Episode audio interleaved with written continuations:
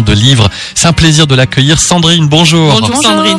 Alors Sandrine, donc tu, quel est le bouquin? On parle d'adolescence, hein, c'est ça? C'est ça, j'ai une petite question pour commencer. Si vous pouviez écrire une lettre à votre moi de 16 ans, qu'est-ce que vous lui diriez? Oh, alors Bonne question. à 16 ans, on est où? En seconde, en première? Ouais, En première, première. À peu près, ouais. Oh, écoute, euh, je lui dirais, écoute, euh, accroche-toi, euh, fais ce qu'il faut et un jour tu réussiras.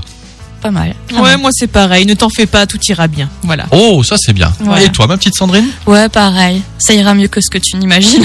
Voilà, très bien. Et c'est un petit peu le thème du livre C'est ça en fait, le titre c'est Lettres à l'ado que j'ai été. C'est un recueil qui rassemble 28 lettres de personnalités qui ont écrit à leur moi adolescent.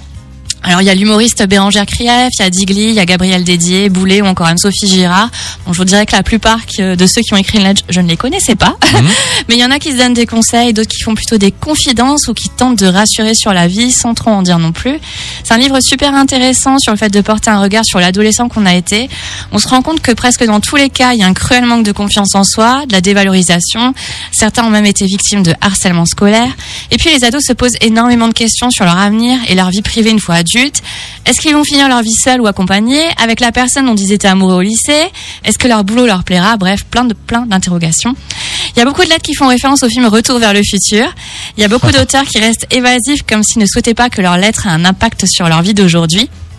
Et en fait, quand on a fini de lire ce livre, on a presque envie de prendre la plume à notre tour et d'écrire à la personne que l'on était à 15 ans pour lui dire que ça se passera bien, justement. Ah, oui, oui, oui. Mais je trouve que c'est intéressant de lire ça parce que c'est vrai que souvent, quand on a un petit malheur ou, ou on a vécu quelque chose de, de négatif, le fait de pouvoir li- lire d'autres témoignages, quelque part, ça nous rassure. On se dit, ben, on n'était pas tout seul. C'est vrai. Ah, ouais. Je vais pas dire à souffrir, mais on n'était pas tout seul et on a vécu, d'autres personnes ont vécu à peu près la, la même chose. Bah, Sandrine, c'est vraiment chouette. Je rappelle que tu es bibliothécaire à la médiathèque de Sarreguemines. Et puis Vanessa, euh, Sandrine tient également un blog. Exactement. Il s'appelle Comme dans un livre. Merci beaucoup. On se dit à jeudi prochain. Jeudi prochain, sans faute.